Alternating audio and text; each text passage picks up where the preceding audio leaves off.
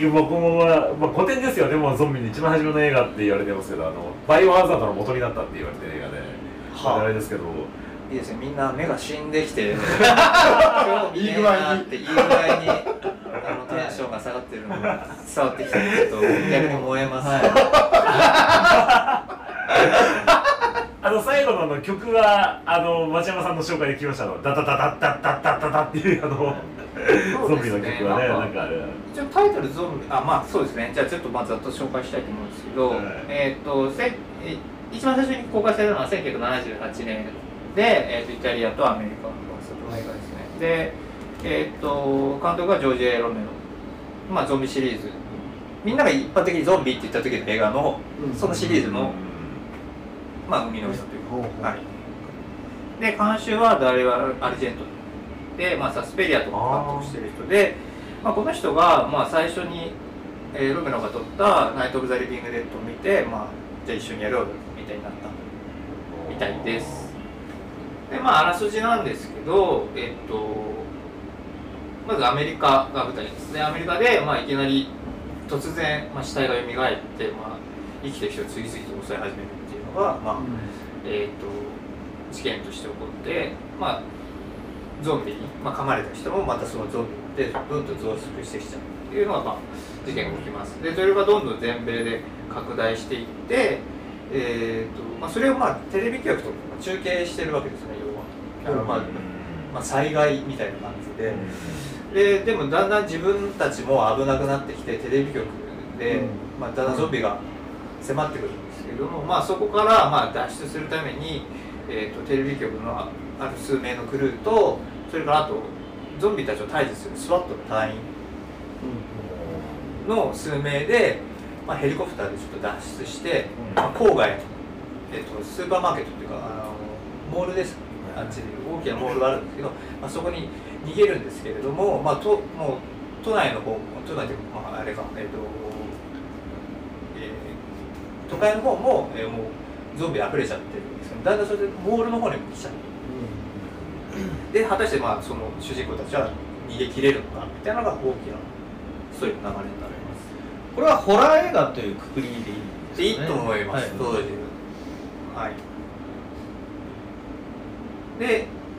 今回挙げた ポイント。バージョンの数がすごい、ねまあ、どういうことかっていうとなんですけど、まあ、さ最初に、まあ、タイトルでも日本初公開版ってあったと思うんですけど今、えっと挙げただけでもゾンビってこれだけ、えっと米国劇場公開版とかダリオ・アルジェント監修版ディレクターズカット版とかまあいろいろ書いたんですけども、うん。もう確認されてるだけでも結構な数がブレードランナーより多いそうですよね。ね で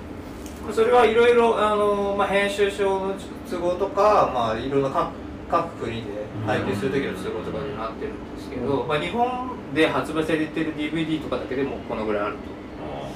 えこれ全部日本で発売されてる？だけでですね。で他のものとかだとまあ海外版とかでえ出てたりもはいします、へー。で今回その上上映したものっていうのは、まあ、幻の初日本初公開版って言われていて、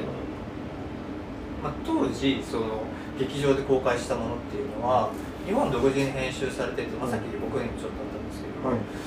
それを公開した後っていうのは、まあ、そのまんまソフト化もされてなくて、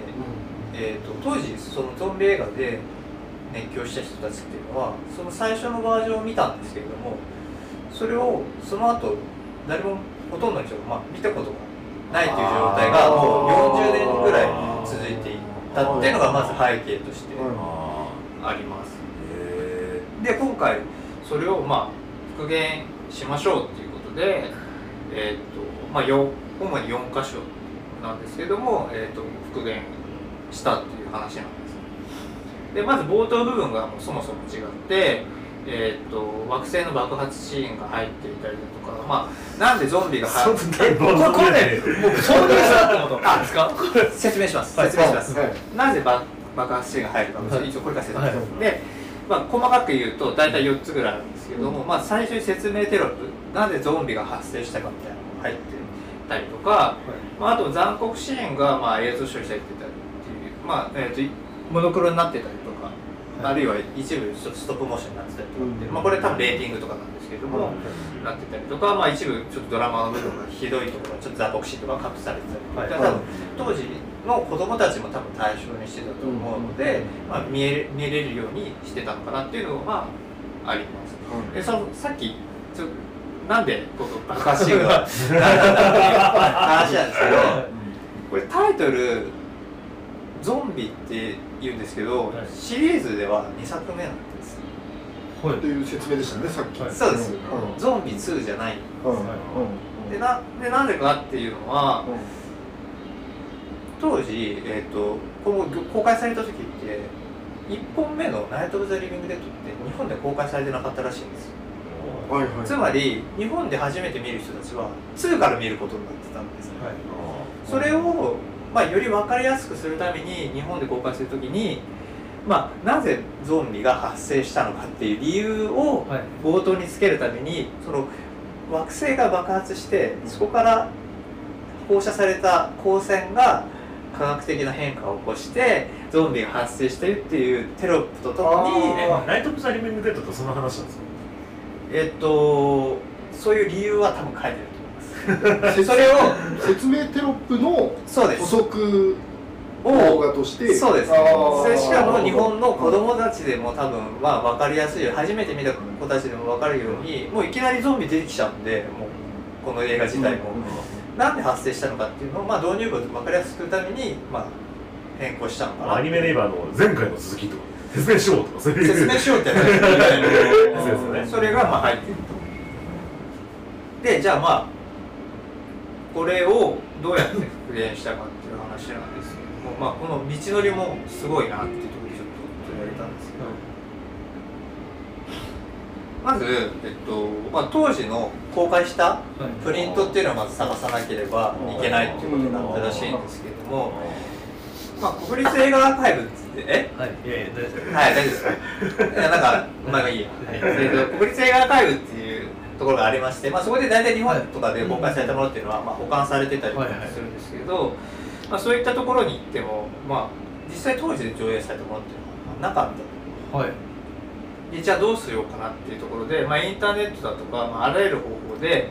まあ、当時見た人の情報とかブログとか、そういうのをかき集めてきて、当時のまあその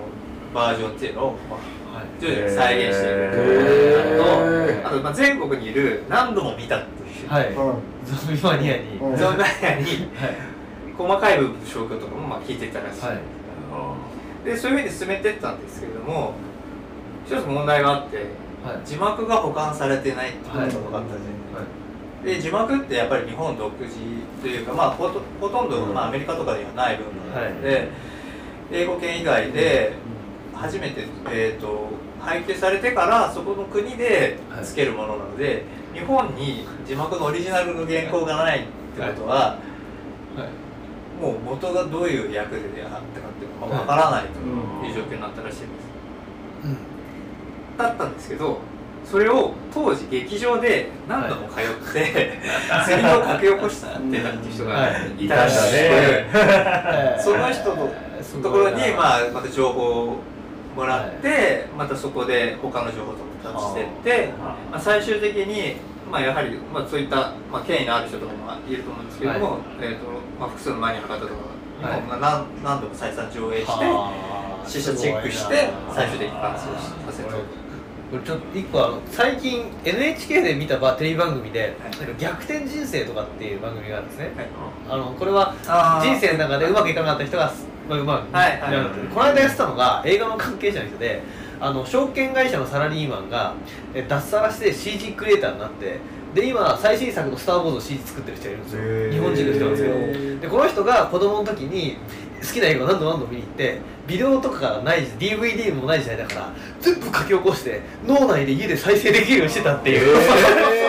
話だったんですね。でそんなバカなと思ったらそういうことってあるのっていう、あたー。いたね。あうん。なんかあれですよね。あんのあのエヴァンゲリオンのアンナ監督もあの当時ビデオがな,、はい。なかったのかな,、なんかはもうやっぱりテープとかに音声の方にテープとかにあそうそうそう。入れてそれがもう脳内で再生できるぐらいまで聞いたでその人も「金曜ロードショー」とかテレビでやった時はラジカセでカセットテープ聞いて知ってやって音声で録音したやつを、うん。で脳内でカット割りを作って絵をつけてで脳内でこう再生できるようにしてるって言っててまあなるべくしてなったんだまあだからそうですね当時もうビデオとかもないのでやっぱり。ならではのエピソードそうなんーでもあれでしょタカさんさロングバケーションこれできるでしょ いやもう。見てたけどね。全部セリフ書き起こしたことないけどね。俺ねあのロングバケーションが好きすぎてロングバケーションで起こったキムタクの出来事を全部自分でやり直してるっていう。えあの実写で。あの 相手方もコロコロ変えて残念ながら。ーなるほど。あでもそういうそ同じ同じです同じ親ですそうするとちょっと敷居が湧きます。いや湧きます大丈夫です。まあそういう流れでまあやっとなんか簡単に見えそうなんですけどあ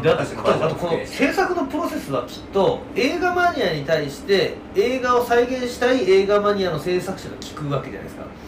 でこのプロセスが割と面白くってだから多分その書き起こしマニアのところにまず行くわけですよ。で書き起こしの話を聞くことゾンビ業界のマニアに頼もうって言って行くってこのか映画マニアの一種格闘技戦みたいな感じがあってここの復元自体も割と面白いんじゃねっていう。うん。復元も一人だけで一本ここのこの復元って映画になるよねっていう、ドキュメンタリーになりそう。なりそうななんだっけあのーえっとね「思い出ポロポロ」っていう映画があるじゃないですか高畑監督の。でその中にひょっこりひょうたん島がこうあの当時放送されるっていうシーンがあるんだけどそのひょっこりひょうたん島のその時の話の音声かなんかが残ってなくてで当時作った制作者かなんかを何とかして探し出してでそれで再現したみたいとか音を作ったみたいな話がなんかなんかあったですよね。ビデオを持ってる人がいたとか。あそうそうそうそうそうそうだからこのデジタルリマスタリングとは話じゃなくて復元っていうこの話はそうですね。ちょっとすごいな。うん。さっきのと違うのは、はい。絵画でいうところの、まあ、絵が一部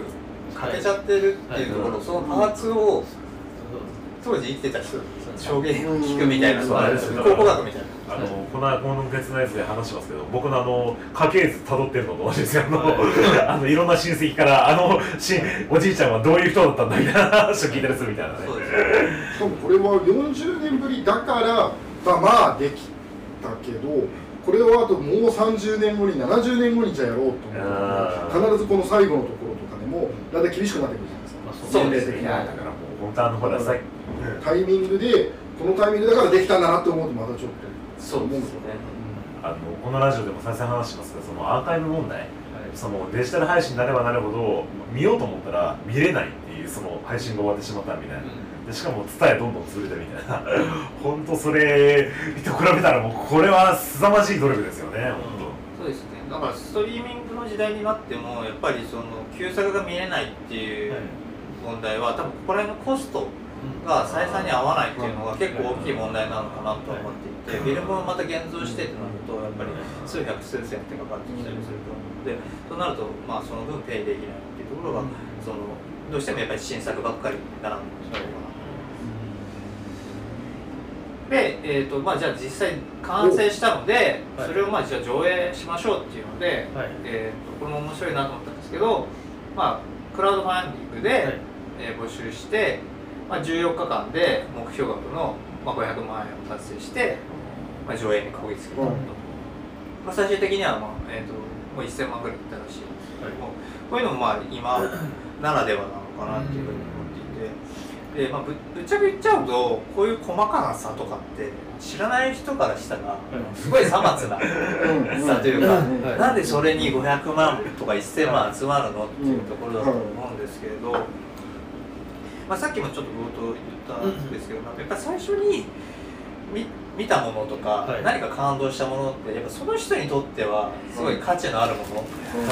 っていうようなことって、まあ、誰しも、まあ、映画じゃなくてもあるかなと思うんですけど、まあ、それをどうしても見たいっていう人たちがこれだけいるっていうのはこれは映画投稿っていうよりかはやっぱりすごいクラウドファンディングとかのちょっと面白いところかなっていうかこれだけの潜在的なニーズが普通のマーケティングとかしてるとわからないんだけれどやっぱり人の思い出に対しては人はお金を払うんだなとかっていうところも含めて。739人の僕今知りたいのはあの年齢層どれぐらいなんだろうと思ってクラウドファンディングやる人たちって多分結構高いんじゃないかと思い高ます。いですよね高いだろうけどインターネットの普及っていうかそのモバイルなりなんなりの普及から考えるともだからもうちょっと低い低いはずなんではい。どうどうやってこれを知ってそうですね。入金していくんだろうとかっていうはいその流れがしすごい。興味僕これでちょっと一個だけエピソードでいいですかあの僕ねあの昔あのキャラメルボックスっていう劇団があって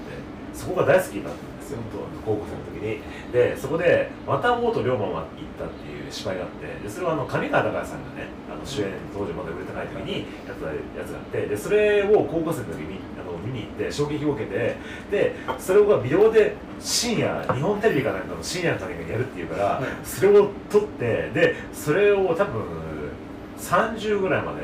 年ぐらいまでもう擦り切れるまで何回も何回も何回も見たんですよ、はい。で、えっと、引っ越しをする時かなんかにその DVD が出てるっていう情報を知ったから、はい。あじゃあもうこの際に DVD 買おうと思って DVD 買って DVD 買ったと同時にあの撮ってたビデオテープその日本テレビのビデオテープを捨てたんですよ。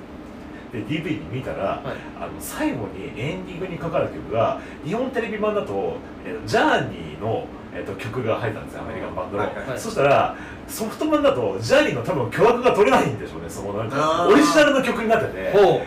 もうけ感動が全然違うのねもう俺怒りが止まんなくて。で俺キャラメルボックスでメール打って「まあ、お前ふざけんじゃねえよ」みたいな感じで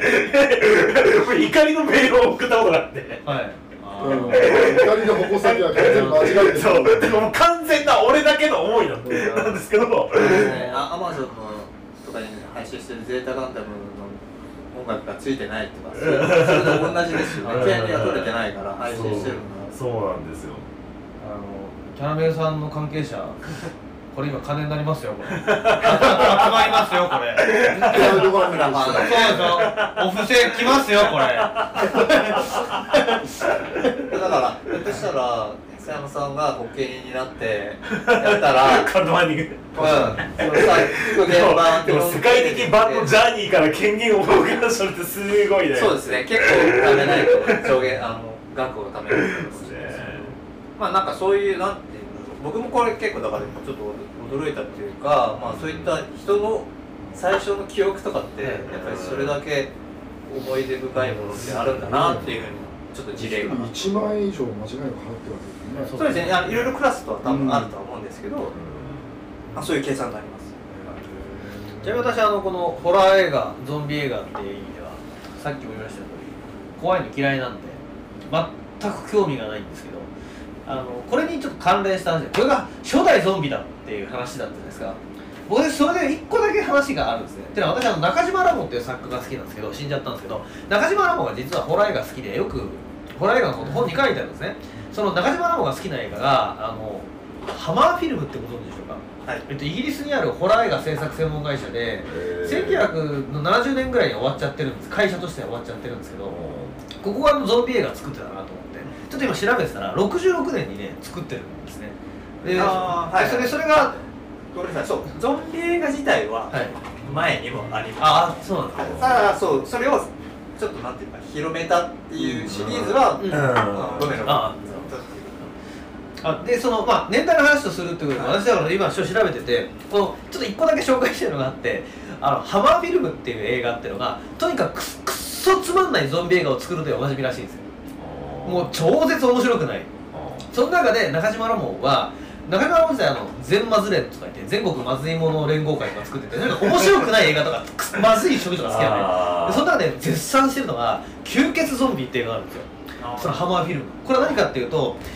イギリスの村田舎にある村の術師が呪いでうわーって墓場からゾンビをうわーって蘇らせ蘇らせて会社でこき使うって映画なんですね労働力としてえゲゲの鬼太郎で最近似たような話がカッパの働き方書いてあるっていう。のはブラブラックゾンビ。そうそうそうブラックゾンビってことで、まあ、ちょっとそのゾンビカテゴリーでちょっと私一個ちょっとおすすめの映画あーちょっと見たいですね。そのハマーフィルムので今見たらあのアマゾンで中古で出品されてたんでへー。けど一応。ただ一応レビューとファンの言うんですけどこの情緒的な間とかいろいろそういうコメントが。濃い濃いのでその、まあ、美味しくない料理が好きとかそういうそういうカテゴリーであー。面白いかもしれないです、うん。クソゲー。クソゲーマニアみたいなね。はい。はい。そんな感じでございました、は2本目でまあそうですね、まあ、まとめとしては、まあ、こういったまあバージョン違いでもほとんどもう普通の人はどうでもいい話だと思うんですけど、まあ、こういったものがあってそれをちょっと見比べてみるみたいな楽しみ方とかっていうのもちょっと面白いかなと思って取り上げてますよね。かなり多い方なのでバージョンがかなりいろいろなパターンがあるっていうのがあるので、まあ、それができる作品かなはい。でラストかわいいかわい。いこれ見たことああでもこれはねあの初めましてですね。これも全部始めましたねこれはじゃなくてこれもじゃあちょっと予告はいということで、えーとたまたまちょっとホラー続いちゃったんで今ちょっと失敗したなって思ってます完完全にアウェイアウェイな感じまあえーっと、まあ、ポゼッションっていう映画なんですけど、えーっと制作が、えーっと1981年のよ40年ぐらい前ですかね、フランスに指導です。で、監督がアンティ・ズラス。で、出演が、えーっとサム・ニール、えーっとジュラシック・パークのお父さん。ああはいはいですね。えーっとで、あとイザベル・アジャニ、関かわい。い。はいで、えー、とカンこれもカンヌで、えー、とイザベラ・ジャーニが主演女優賞を取ってるんですけど、えーとまあ、あらすじざっとなんですけども、まあ、ドイツですね、えーとベルリンの壁からまあ程近いところに、まあ、ある家族、えー、と子供と,、えー、と夫妻が住んでるんですけれどもその、えー、と旦那さんがサムニールで奥さんがイザベラ・ジャーニ。でえー、とまず冒頭で映画の冒頭で、えー、とこのサムニールがなんか、えー、と大きな部屋でちょっと官僚っぽい人たちに囲まれてなんかまあ話をしてる人が出てくるんですけどでなんかすごいもう、えー、ちょっと怖そうな男の人たちがずらっと並んでよ要はよく話を聞いてると、まあなんか諜報活動みたいなのを、えー、とサムニール自身が仕事にしているっぽいんですよね。で家の方は、まあ、この奥さんと、まあ、子供だけでお留守番っていう感じで、まあ、出張しているっていう形になってるっぽいんですけど、まあ、要は長い勤務で、えっ、とまあどっか他国へ行ってたかわかんないんですけども、はい。サムニールが、まあ、帰国してやっと自分の家に帰ってくるっていうところが物語の話で家に、まあ、久しぶりに帰ってみると、まあ、一通の手紙を発見しちゃうんですよでその手紙っていうのがどうやらこの奥さんに対して浮気相手らしき男性から、まあちょっとラブレターみたいはい。なのがあるっていうのを、まあ発見してしまうと、でそこからこの男性の方はまあそれを疑って、まあ要は私立探偵みたいなのをちょっと雇って実際相手はどんなやつなんだっていうところがまあ主なストーリーはい。なってきます。でこれ冒頭で言うとまあ普通のって言ったら変ですけど、まあ、男女の、まあ、夫婦の、はい。えー、と愛情の問題とか家庭について問題なのかなってはい。一生思うんですけど今回取り上げた理由としてはこの映画自体はどんどんなんかこうジャンルがよく分からなくなってるっていうか。なんかサスペンスっぽいのかなそうなんですよ。と思ったらホラーみたいな感じもあるしさっきの予告でもそうなんですけど、で最終的にはなんかモンスター的なものを生むのかみたいな。あのシガニー・ウィーバーみたいな雰囲気の。そうなんです。よあ鋭い。またその話もしたいと思うんですけど、まあすごいポイントいくつかまた挙げようかなと思うんですけど。まず開演がすごいところだと思うんですけど、まあ、さっき、えーと、イザベラ・ジャーニが、えーと、主演重賞取ったよっていう話をしたんですけど、まあ、どのくらいなもんかなっていうのをちょっと持ってきてみたのか見てもらった方がいいかなっていうので抜粋だけですね。はい。という感じでちょっと長いんでここら辺にするんですけど、えっとここんな感じのがもう突然突然シーンとして出てきて、はい。観客もよ よくわからない、うん。はい。だけどこの夫婦が、まあ、そういった探り合いみたいなのをしていく中で、はい。だんだん両方とも精神的にちょっとおかしくなってはるんですよ、あそこから辺からただの夫婦の物語愛情の話とかっていうところじゃなくてもうちょっと狂気とか、ホラーみたいな要素にちょっとなってくるっていうのがちょっと面白いところかなあれ思い出しました。あの映画であのコドコっていう映画知ってます？あのコッコって歌手じゃんあコッコって、であのそう塚本慎也っていう、まあ、世界的に有名な監督がいるんだけどが撮った「コトコ」って映画があってそれ何かって言ったら沖縄に暮らすコッコが、まあ、シングルマザーなんだけどそのなんかまあ、まあ、そういうそのふ悲惨な状況にだんだんこう育児の要素みたいな感じで精神がおかしくなっていく感じがあってでこうおこもりしながらお母さんギャーギャーギャーって言いながらこうこうこうなんかね料理かなんかしてるんだよ。そしたら「もうなんだろうなんだろうギャーギャーギャー」って言って「熱いバーン!」とかなんかフライパン投げる感じがあってもうああのごっつええ感じのあのキャシー塚本ってさあのほらま っちゃん。がさいきなりボーンですよ投げちゃうさあんな感じのさおかしくなるってかそれにもなんか今そのちょっとおかしくなる感じをなんかもう思い出しましたねそうですねそれでもごっつい感じ出されちゃうと急に何か 急に何かってもうなんか美味しいなんかすごい高級刺身来たのにマヨネーズかけましたみたいな。そうだよええ俺だってあの竹ちゃんマンとかあの辺の話でちょっと似てる動きしてる人いるなと思ったけどグッとこらえたことも言わずにさ、俺の名前がいいと思いますけどね失礼しましたえーいやなん。かととにかくでもなんなん今ねワンカットだったんですけど、はいまあ状況を説明すると、はいまあえっ、とまあちょっと話が進んであの、はい奥さんの方が、まあ、ちょっと家出てっちゃうんですよ、はいで家出てっちゃって、まあ、ちょっと別居状態みたいになるんですけど、奥さんの方がある、まあ、教会に行って、はいまあえっ、とイエス様の像を見てそれの見てさあのなんていうかなこう、えーとお祈りして帰るシーンはいなんですよ、で帰るシーンでまあいきなりこれが出てくるっていうか、へー。でまあそれが、まあ、どういう意味を持ってるかっていうところなんですけど、この後に、えー、とこの奥さんがその誰かと,、えー、とアパートで住住み始めてるっていうのは旦那さんのがはい。キャッチするんですよ、あだけどそれはどうやら浮気相手ではなくてよくわかんない怪物だっていうのがそう探偵を雇うことで分かってくるんですよ。もうここら辺からちょっとえどういう話？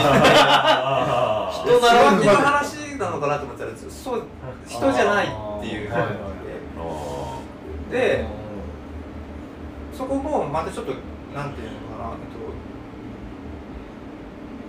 と、イメージとかの話とかになってくると思うんですけれどこの彼女自身がその怪物自体を生み出しているっていう話に展開をしていくんですうん。で、えーとまあ、ちょっと次またポイントなんですけどその怪物は、まあ、ちょっとでも見見ない方がいいかな、じゃあ苦手なとちょっとやばい、やばいかもしれないですけど、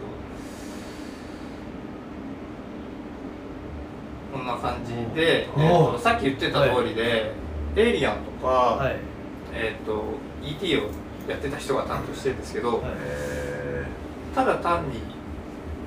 リアルというよりかもうちょっと悪夢に出てきそうなというか、はい。気持ち悪い感じなんですよね。でまあこれを担当している人もすごいんですけど、まあ、実際これその作曲っていうところなんですけど、はい。これはどんどん成長していくんですよその、はい。女えーと奥さんの方と住んでるんですけどでそれがどんどん成長してって、最終的にこれは何になるんだろうっていうところが今度話の最終的なえちょっとキーポイントになってくる。急展開が。そうですねかなりはい。ここら辺から話がメタファーっていうかはい。あのちょっと象徴的な話になっていて、うん。まあ、ちょっと種明かしみたいに近いところで言うと、まあ、両方とも、まあ、結婚した当時はすごいお互いがいいと思って、まあ、結婚しているっていうのが分かってくるんですけどそれがまあだんだん心が離れていって相手が、まあえー、とそうとは限定はしないんですけど相手があの初期出会った頃ってすごく良かったなっていうようなことを思わせるようなシーンがはい。ちょいちょい出てくるようになるんですよ。ちょっと長いのを割愛するんですよ。その中でその自分が生み出す理想像っはい。ていうものが一番いいんじゃないかみたいな意味でちょっとそこもちょうどホラーじゃないんですけど、はい。つまり妄想の中の妻が一番自分にとっては良かった。妄想の中のはい夫が一番良かったっていうようなちょっと象徴的な話のホラーになってはいるのがその思念が実態をまとってきたんじゃないかという。そう。ですねう。んそう。いう。あーもう。だからこれは現実かどう。かもちょっとよくわかんないなって見てるそれをかなりもうリアリスティックにやってるのでちょっとホラー映画って言って見てもちょっとええななんなのみたいな感じで出てくるのって感じ、まあ、それがこのカロラ・ランバルっていう人がやってでもう一つだけちょっと別の話なんですけれどこれ自体もさっきのゾンビと一緒であの US 版っていうのがあって、まあ、アメリカで公開するときはもうちょっとホラー色が、まあ、強めてしかも短縮して公開されてるんですよ。でそれの理由っていうのはこれの制作されたのが81年ぐらいなんですけどそれのちょっと前に、まあ、エクソシストとか、まあ、オカルトブームみたいなのがあってやっぱりアメリカで売り出す時はあまりにアーティスティックすぎるっていうちょっと内容がわけわからないってやっぱりどうしてもそこで、まあ、さっきの分かりやすくするじゃないですけど、もうちょっと悪魔つきみたいなエクソシストみたいなイメージにして、まあ、売ったっていう、まあ、エピソードがあります。で、まあ、まとめなんですけど、まあ、これ自体ももうストーリーどうこうじゃなくて はい。おかしくなっていく人を楽しむっていう方が、まあ、見方としてはちょっと楽しめるかなっていうところでで今回、まあ、3本とも上げたものって、まあ、ちょっと通常の楽しみ方とちょっと違う楽しみ方かなと思ってちょっと紹介したんですけど、まあ、3つぐらい楽しみポイントがあるかなと思って、まず1本目は最初に説明した、まあ、ちょっとデータベース的なところと関係あるんですけど、まあ、ルーツが分かるっていうことの面白さっていうのがあるかなと思っていてでリバイバル見るとあ今やってるやつとすげえ似てるなとかって割と知らないで見てたりもするんですけど、まあ、そういった発見があってなんかまあ新旧まあ温故知新じゃない。ですけど、まあ、二度美味しいかなっていうそういう楽しみ方できるかなっていうとであとまあリバイバルが楽しいところは、まあ、さっきちょっとお話にも出ましたけどこれ40年前だから今上映できたんですけど、はい。あと30年後ってもうわからないんですよね。はで今まあデータになってってるものはなってってるんですけど、はい。さっきも言ったようにもうフィルムでどんどん失われてってるものとかもあるしあとまあなんかこれちょっと一節で聞いた話なんですけど日本のサイレント映画はい。フィルムとかってもう9割以上がもうそんあの存在してないもしくは焼却だったり廃棄されちゃってるはい。らしくてそういったものとかもうほとんどもう時間の問題っていうかまあ、スター・ウォーズとか、おえー例えばディズニーとか大きなバジェットがあるようなプロジェクトが今後も残っていくと思うんですけど、そういったものじゃないものは、はい。今後またちょっと見られなくなっていくかもしれないっていうので、まあ、やってたらちょっと見に行ってみるのもありかなと。で最後3つ目が、まあ、これもさっきちょっと磯山さんが言ってたお話と通じるんですけど、まあ、予想外の出会いができるっていうところで今ほとんどもう僕たちが何かものを探す時って、まあ、はい。これはもうエンタメだけじゃないと思うんですけどまず知ってる情報なりワードを検索するところからもう始まっちゃってるので自分が知って知らないものとか、はい。例えば昔夜中にやってた映画でなんだかよくわかんないもの見ちゃって、はい。あれがすごい気になってしょうがないみたいなことって、はい。昭和の時代はあったかと思うんですけど、はい。まあ、そういった予想外の出会いっていうのちょっと起こりにくくなってるのかなっていう、うん。ももちろんリコメンドの機能でもいろいろあるとは思うんですけども、はい。やっぱり基本的には商品を売ろうとするはい。マーケティングの方が優先してくるのでやっぱり近似値っていうかまあ似たようなものはリコメンドするっていう機能の方がやっぱりどうしても限定して使われるので、そうなるとまあ出会いっていうのも大体予想できる範囲。はい。そうすると自分の納得できる映画を選んで納得できる映画を見るとかっていうことのはい。繰り返しになってくるっていう、まあそれもいいとは思うんですけど、まあ、ちょっと遊び方としてはい。もうちょっと違う遊び方をするっていうのもこういったミニシアターみたいに行って、ちょっと興味あったものとか全く興味ないものを見るっていうさっきの、はい。えー、とクソ映画見るじゃないんですけど、そういったのも、まあ、一つ楽しみ方の一つかなと思ってちょっと今日は紹介してみましたはいすいませんちょっと長以上です。ちなみにその予想外の出会いとはいええ、はい。そうするとそのえっ、といわゆるやっている劇場っていうのが特定されててそれにたまたま行ってフラッと行ってフラッと見るみたいな。じゃなくてそれでも一応あそうね。上映する情報は、いい。まあ載ってるんですよどっかに。そうですね。さすがにそこまで なんかひ蓋を開くまでわからないみたいな状況。まあ、なかなか例えば、まあ、演劇とかだったらあるかもしれないですけど例えばビラ配ってて、はい。ちょっと飛び込み大事みたいなるかもしれな。いけど映画の場合なかなかちょっとそれ難しいので例えばその外からの情報をこう入るようにしておくっていうのは今いろいろ SNS とか、まあ、例えば Twitter とかでもフォローしておいて向こうから来るようにするとか、はい。はいそういったやり方はできるかなと思っていてただその時に取捨選択する時にその知ってるから見に行くんじゃなくて全く知らないから、あるいは全くつまんなそうだから行くみたいなことをやってると、まあ、ちょっとこうい。う、は いよくわからないもの高田さんあれですよ。キムタクですよ。あの人から 言われたさ誘い人からおすすめされたものにとりあえず乗っかってみたら帰りの夜空の星は綺麗に見えるかもしれないみたいな。そんな雑な訳し方すんなよ。全然性違うよ。そそんなセールはあったんだ基本的にデブ賞だからね。その出かけたりはしないけども誘われたら基本断らないようにしてるんだと。帰りの月が綺麗に見える。そういうことです。あの例えば人の付き合い方もそうかと思うんですけど自分の好きな人としか飲み行かない人と、あんまりそう仲良くなくても呼ばれたり行くって人いるじゃないですか、まあ、今回ご紹介したのはちょっと知らない人だけど隣の部の飲み会行ってみようかなっていうような付き合い方、そういう楽しみ方っていう感じでしょう僕はあの割と本をよ読むんですけど古本屋行くの好きはいはいはい。あそのそういうのありますね。そういう時に自分で好きな作家とかを買うんですけどそうなるじゃないですか。これは、はでそうするとでも直感でタイトルで来るとかパッと見争点でこう来るとかっていうのも割とこう見てそういう出会いもあるんですね。でだからびあの映画に比べると本ってそれって割と敷居が低くて嫌だったらやめちゃえばいいんですよ。読むの買ってったいもしくは立ち読みの段階でやめられるんですけどね。そういう意味ではあのだからそれは同じことを映画でする場合そうどういうよななどういう感じにするんだろうと思って聞いて。でちょっとなんかも元が取れないじゃんみたいな。とかとこですよねまあなんかそれはねパンフレットじゃそのビジュアルイメージで本の場合だとビジュアルイメージが割とじゃないそのフォントとかそのタイトルとか、はいあとはなんなら書いてる作家さんの名前とかもでこう直感でこう手に取ろうかっていう判断をするじゃないですか。はいはい。全く知らないジャンルですよ、はい知らない人も、はいはい映画の場合はどこで行くんですか？あでもそれ一緒だと思いますけどね、その興味の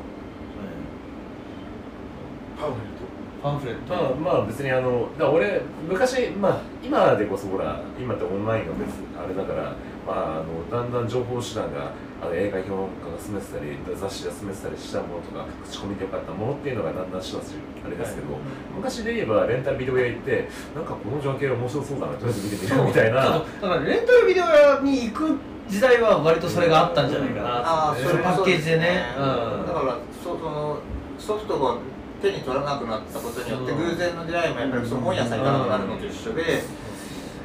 たまたま変な棚行っちゃったみたいなのがもうはい。ちょっとねななくなりつつあるじゃないですか、最近のえなんかえ今年の映画ってすなんか興行収入が過去最高かなんからしいんだよね。はい。ででそれってあのーまあ、映画のそのなんていうかこう単価自体が上がってるってのもあるんだけど、そのなんか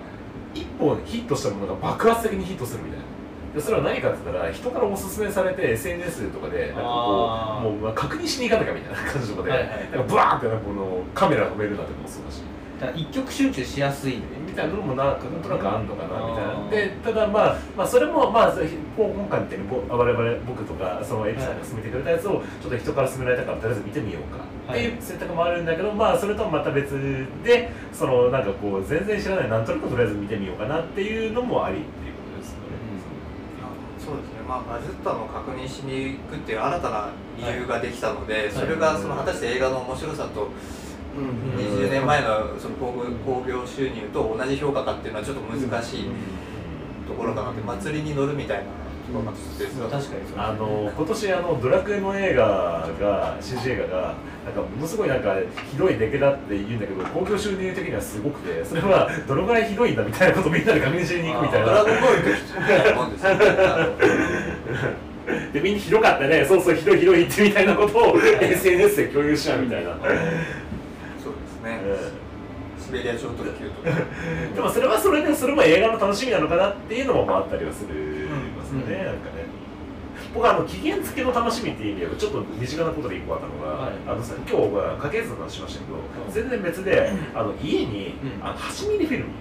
はいはい。のがどあのごっそり出てきたんですよ。でこれでもまあ見つかった時にいつかこれ見れるようにしたいなと思っても映式自体がそもそも家にないから見れなくて。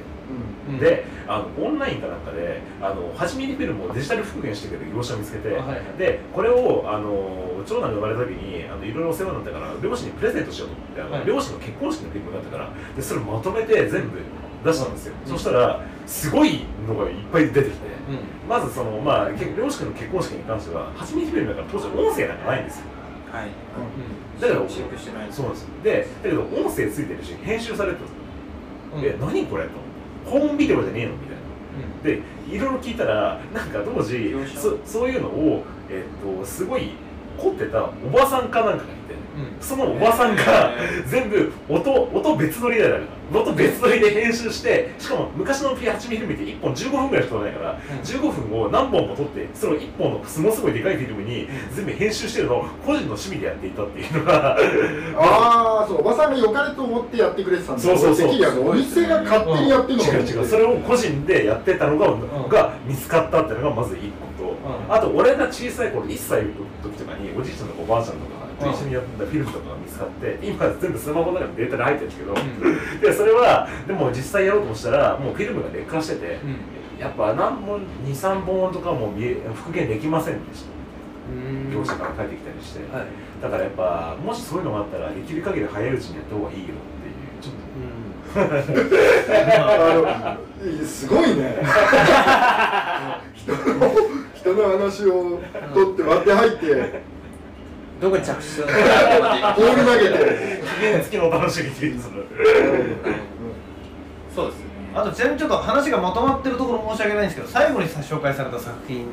のだけでいくと、ちょっとこれもなんかさそのかこう進んでいく狂気みたいなところでいくとちょっと一個おすすめしたいのがあって私あの好きな作家であの筒井康隆さんってねまあ、今も現役の人がいるんですけどあの人って割と近いカテゴリーがはい。あ多いんですけど、その中で特に私好きなのが「むしり合い」っていう短編小説があるんですよ。これ何かっつうとサラリーマンが家に帰ったら家に銀行強盗が立てこもってるっていうで自分の妻子を人質に取ってるって。怒ったサラリーマンが「お前の家族人質取ってやる!」っつってその銀行強盗の家行って銀行強盗の家族を人質に取るところから始まるんですよでで俺の家族を解放しないとお前の家族傷つけるぞっつって。でやるもんだやってみろってやってなんかこうしょうがねえからちょっと傷つけて血を送ってみたいな。で向こうから送られてきて。だんだんだん次にじゃあお前耳を切り取ってって耳を切り落として、えでそして自分の家族に耳を送られてきてじゃあ今度は手だってやってでむしり合っていくっていう。だんだんだんだんそれ自体が目的化していくみたいな。でも割と救いのない話があるんですけど。もうあれですね。もうチキンレースチキンレースみたいな感じになってくるんですけど、まあ、これなんかこれに代表されるなんかもう目的が何っていう、はいはい。その発展がある狂気みたいな。戦戦争と一緒に。そう戦争と一緒みたいなどんどんどんどんやり返して。るですね。まあちょっとちょっとごめんなさいすごい格論2回戻っちゃうんですけど。いやでもそうですね。割と好きなそういう意味では割と好きなカテゴリーではあるんですね、それ近いかも。そうですね。はい、あもうありがとうございました、はい。ありがとうございました素晴らしい。いかがでしょうか？あのー、どれもこれも割と初耳というか初めての映画で。ちょっと冒頭でも言ったんですけどやっぱりちょっと我々私はほらすごい映画偏差値低いんでちょっとすごい見てるんだなっていう。これをセレクトするっていうのはこの相当バックボーンでかいなっていう、もうちょっとちょっとしゃべりの勉強していやいやいやいやあのー最後にちょっと一つ聞きたいんですけど。はい。あのパワーポイントのフォントって何ですか？デフォルトだと思いますそれは後で後で調べますはいうちの新人の子にも教えてあげたぐらいまとまってて見やすかったあ本当ですかあもうでも素晴らしい本当資料でありがとうございます、いやありがとうございます。いやー素敵な。ただあのこの後我々グッとくる選手権やりますけどはい。グッとくる選手権のエピサシンな もはい。ちょっとあると僕はちょっと拝見してるので、はい。ぜひこの後のもちょっとお楽しみにお待ちくださいということで、はい。えっと、ちょっと最後じゃあ述べさせていただきます。あのごあのちょっと3本、えっと、映画、えっと、まず1本目が、えはいえっと去年マリエンバートではい。えー2本目がゾンビの、えー、と日本初公開復元版。3本目がポゼッション。はい、じゃあこちらの方ですね、あのラジオ誌の、えっと公式サイトの方で、えっと YouTube とかありますかね、あのそとか、まあ、あと、あそうです予告はあはいアマゾンとか、まあ、ちょっとそのリンクもあはいさせていただきなので、いただきますので、あのぜひリスナーの方、あのですね、見ていただければ、あのそして感想を共有して、もしよければあの感想もあのぜひメールなどでいただければありがたいです。はい、であのいただいた方にはあのレジョージのオリジナルカンパチキーホルダーなどもあのお送りしますのでよろしくお願いします。ということで以上、えーラジオ時のシネマランキングでした。はいはい